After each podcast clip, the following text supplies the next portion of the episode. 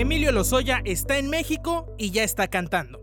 Quizás muchos tendrán de qué preocuparse, porque mientras más cante Lozoya, más será el beneficio penal. ¿Cómo va a terminar esto?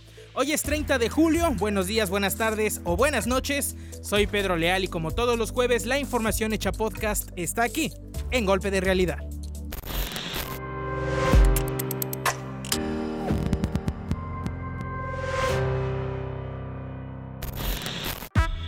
A ver, nos tenemos que ir poco a poco.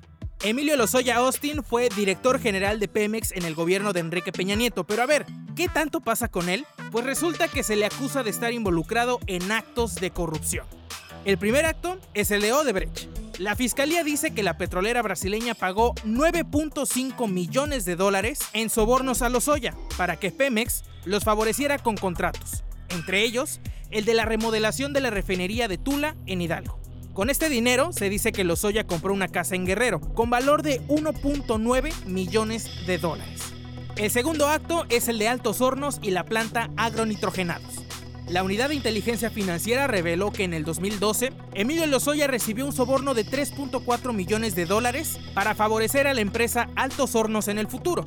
Para ocultar de dónde provenía el dinero, Altos Hornos trianguló el pago a una empresa fachada que fue creada en las Islas Vírgenes Británicas y ya como director de Pemex, Lozoya habría promovido la compra por 442 millones de dólares de agronitrogenados, una planta de fertilizantes en Veracruz que tenía 14 años sin funcionar y que estaba considerada como chatarra porque el 60% de su infraestructura era inservible.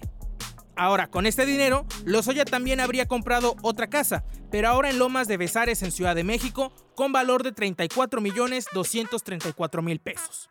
Por estos dos casos, la Fiscalía General de la República giró órdenes de aprehensión y finalmente Lozoya fue detenido el 12 de febrero en Málaga, España, y después de cinco meses llegó a México. Pero para sorpresa creo que de todos, no fue llevado a un reclusorio, sino que al hospital, porque según los estudios médicos, al llegar al país presentó un cuadro de anemia.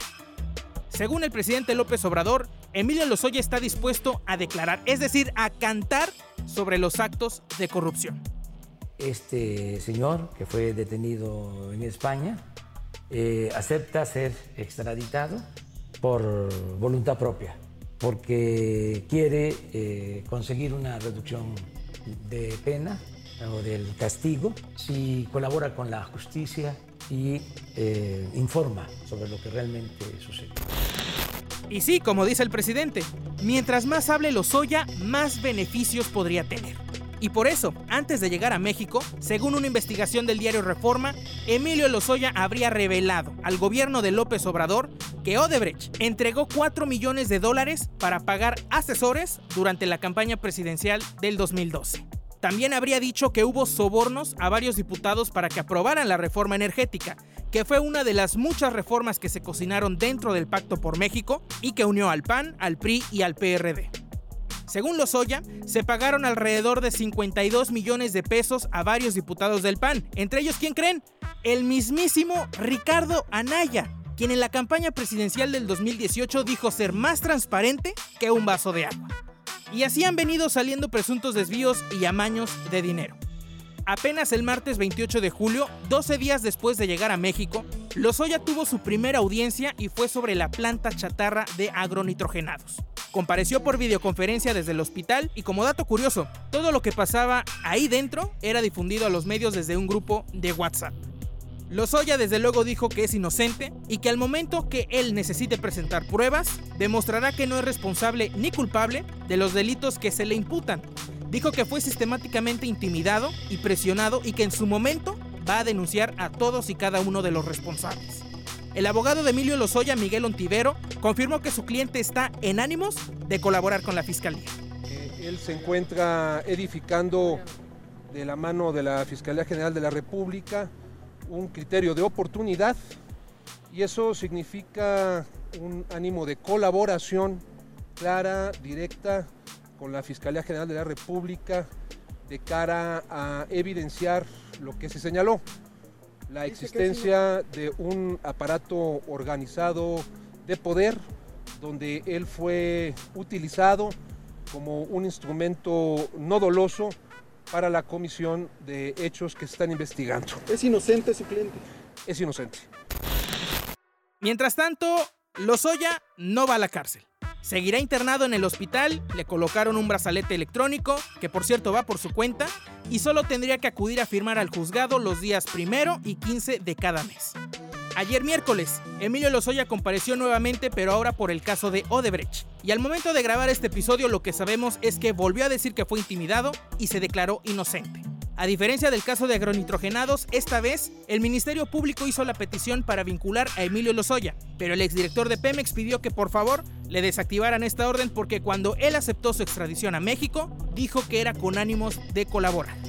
Y mientras esto pasa, ¿qué dice el presidente? Este juicio va a ayudar mucho a que se conozca cómo lo hicieron, ¿De dónde salió el dinero? El llamado es a que estemos eh, muy pendientes para que no se repita nunca más esta corrupción. Lozoya sí, de alguna manera está soltando la sopa, pero ¿de verdad va a incriminar a alguien de primer nivel? ¿O solo son chismes de primera plana?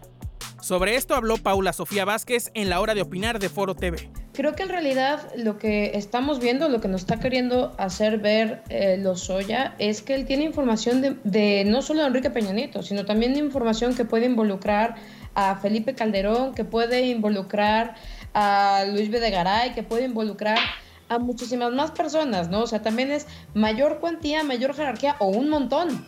Tenemos que ser muy cuidadosos entre lo que no va a pasar de un chisme sabroso, y lo que sí tiene posibilidades de llegar jurídicamente a algo. O sea, una declaración no te va a hacer una prueba, una declaración no te va a tirar a nadie, porque si a mí me preguntas qué prefieres, 35 chismes de primera plana, pero que en realidad no logremos agarrar bien a nadie, a cambio de que le condonemos la sentencia a Lozoya, o a un Lozoya muy bien entambado y muy bien, este, porque fue al que se de, verdaderamente se le pudieron probar las cosas.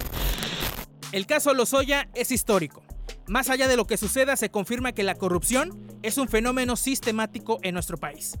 Habrá que ver hasta dónde llega esto y si de verdad llaman a rendir cuentas a quienes tengan que rendir cuentas.